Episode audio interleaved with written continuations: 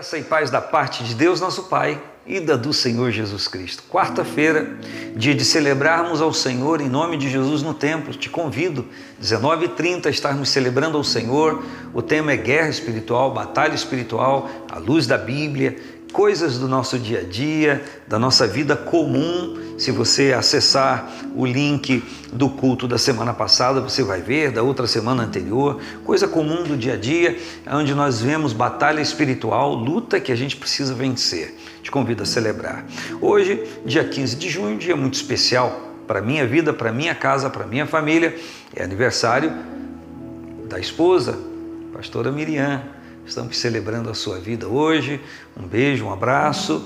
Que a mão de Deus continue sobre a sua vida de uma forma muito grande, como a gente tem visto, como a gente tem contemplado. A idade não vou falar porque não sou doido, não sou tolo.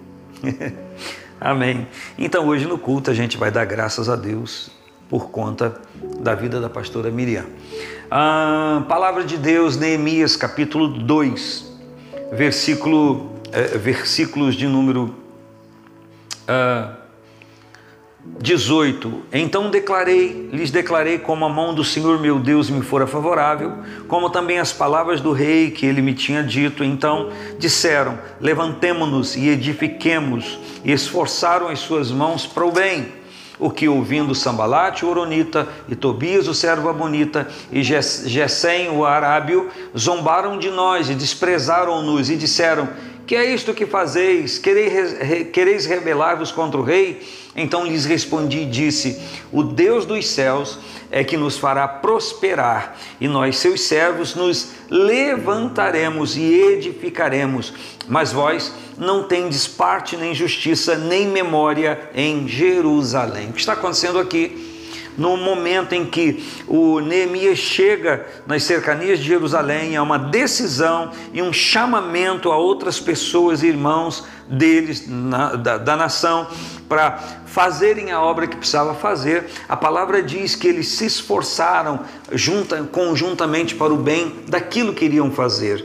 Mas como toda coisa, toda coisa que vai se realizar, tem sempre alguém que se opõe, tem sempre alguém que deseja que não se realize, e isso quer você admita ou não. Muitas vezes, pessoas bem próximas a gente, ao invés de vibrar com o nosso êxito, não fazem. Ou às vezes esboçam um sorriso amarelo, mas interiormente não estão felizes. É uma lei de Cristo alegrar com os que se alegram, chorar com os que choram. Existem pessoas que às vezes também demonstram um sentimento de, de, eh, de se unir a alguém por uma perda, mas na verdade interiormente não há aquilo. Isso não é para gerar em ninguém desconfiança, até porque você sabe que infelizmente muitas pessoas agem dessa maneira. No caso da reconstrução ou do ato de tapar as fendas do muro em Jerusalém, aconteceu a mesma coisa. Pessoas se uniram para ajudar, mas outros porque o texto diz claro que não queriam que aquilo acontecesse, eles não é, se harmonizavam com a melhoria daquilo, se puseram contrários àquilo. Na vida humana comum, isso acontece, nas mínimas coisas. O vizinho troca de carro, comprou um carro mais novo ou menos velho, melhor ou menos pior, enfim, depende do prisma que se olha um outro vizinho pode ficar satisfeito, feliz ou se encher de inveja. Há famílias que alguém tem êxito e o outro é concorrente, não quer ficar para trás e aí paga um alto preço. E a questão é, fica muito mais complicada quando ela é espiritual, objetivamente espiritual. Na verdade, todas as coisas têm um veio espiritual Mas quando ela é objetivamente espiritual, quando diz respeito à salvação, quando diz respeito à obra de Deus, isso então cria ou é, se reveste de uma tônica muito mais importante. No caso de Jerusalém, não eram apenas muros, era a estabilidade da cidade. E tem uma coisa muito mais grave do que tudo isso. Era a palavra que Deus havia dito pela boca de Jeremias, que depois de passado um certo tempo, seu povo voltaria para a terra. Então era uma palavra empenhada pelo próprio Deus. A gente precisa ver isso aqui.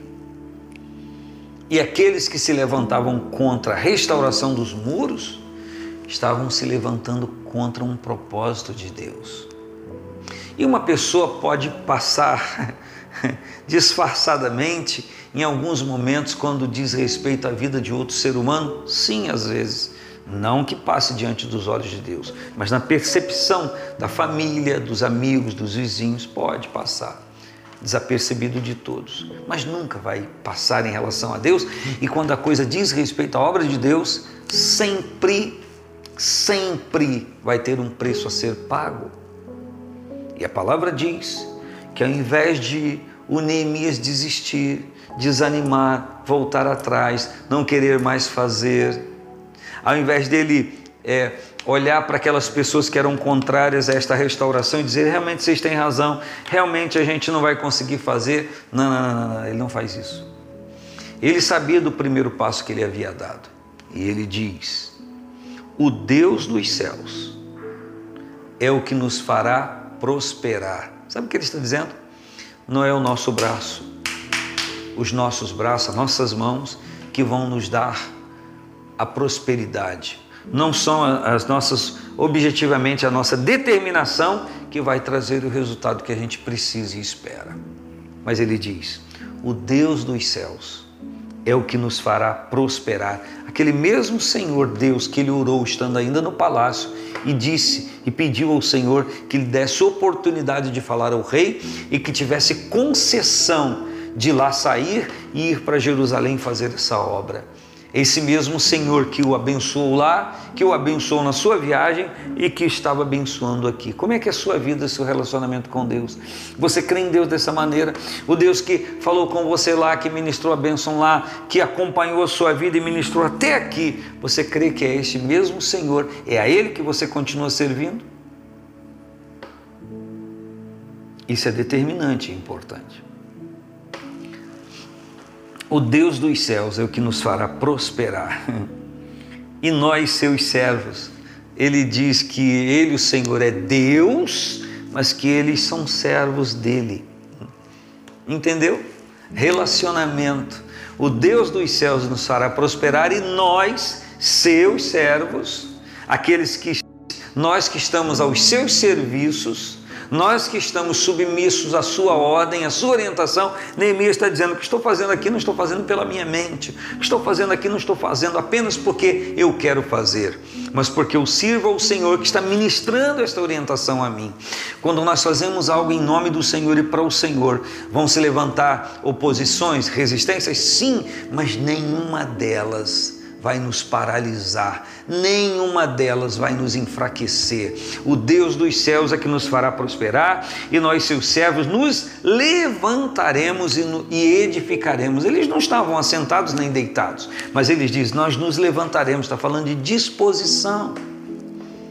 Quantos de nós têm entendimento de algo a fazer? Quantos de nós têm entendimento da nossa participação em algo? E que a gente não deve ficar parado, estático, mas o desânimo tomou conta. Em nome de Jesus, em nome de Jesus, se levanta, se erga, se posicione para fazer aquilo que precisa ser feito nesse momento, nesse tempo. O Deus dos céus te fará prosperar e você, servo dele, se levantará e edificará fará o que precisa ser feito. Depois é claro que quando se conclui, vem as pessoas para o lanche, né? Tipo aquela laje que o vizinho bate, que pouca gente ajuda, Mas depois que se conclui, vamos lá com cachorro quente com guaraná, vamos lá no sanduba com café. Aí aparece os outros, oh, oh, já terminou, poxa, não consegui.